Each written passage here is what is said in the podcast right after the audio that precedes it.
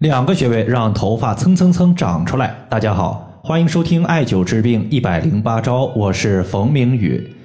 今天呢，我收到一位群里边学员的反馈，这位朋友呢，他说我的头发前额的头发和两侧头发都陆陆续续长出来了，向您报喜。这位朋友呢，他是一位来自海南三亚的学员。这朋友啊，其实他是比较懒的，由于他的脱发情况比较严重。从前额到头发的两侧，整体都出现了脱落的情况。当时他为了避免自己坚持不下去，我就没有给他用太多的穴位，一共呢就给他推荐了两个穴位，一个叫做血海穴，另外一个叫做曲池穴。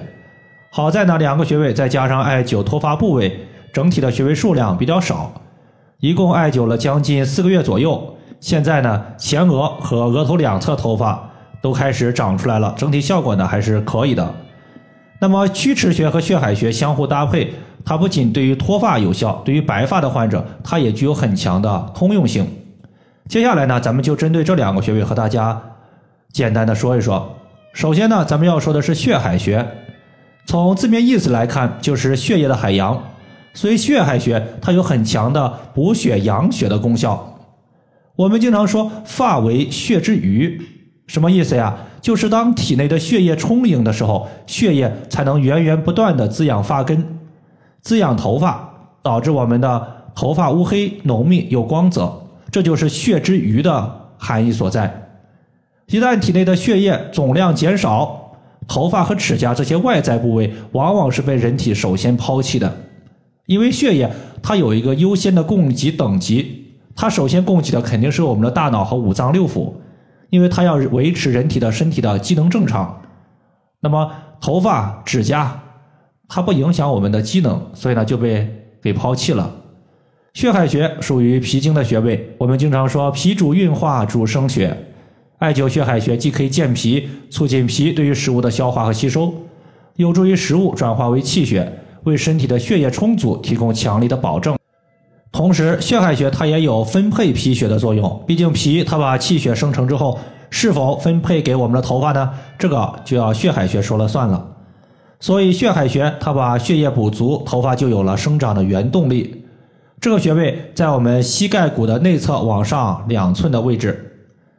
第二个穴位，咱们要说的是曲池穴。你会发现，有一部分的脱发患者，他并不是因为自己的血液不足，而是存在血热问题。因为热邪的存在，就会灼烧我们的头发和发根，发根被火邪灼烧，就会变得干枯，干枯的发根没有了血液的滋养，后期就会逐步出现枯萎，直到脱落。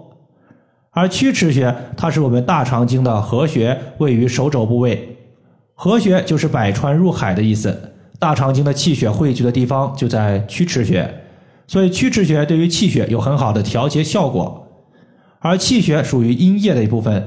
阴液属性为阴，而火邪属性为阳。艾灸刺激我们的曲池穴，能够调动全身的阴液气血，去浇灭身体的火热邪气。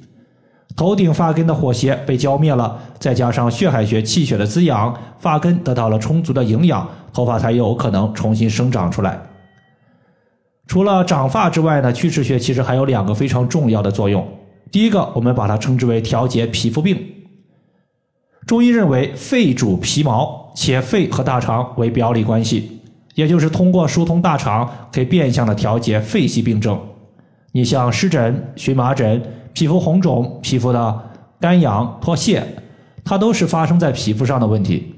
我们艾灸曲池穴，可以使大肠的腑气通畅，变相的增强肺的功能。肺的功能好了，皮肤的问题就解决了。比如说，我遇到过一个急性的荨麻疹患者。他的皮肤特别痒，用手一抓就会出现身体上的大小不一的风团。后来呢，他就重点艾灸了曲池穴、血海穴、风市穴和三阴交穴。大概过了一个星期左右，荨麻疹就消失了。第二点呢，就是曲池穴，它还是调治糖尿病的主要穴位之一。我们都知道，糖尿病在中医上我们把它称之为消渴症，容易出现大便干结、口渴等热症表现。艾灸曲池穴可以清热，能够解决消渴症带来的干燥不舒服。另外，你像热症所导致的口舌生疮、面部长痘，尤其是又红又肿又大的痘痘，用曲池穴都可以来解决。这个穴位呢，当我们曲肘成四十五度的时候，在肘关节外侧肘横纹尽头处就是曲池穴的所在。以上的话就是我们今天针对脱发它的调节方法，就和大家分享这么多。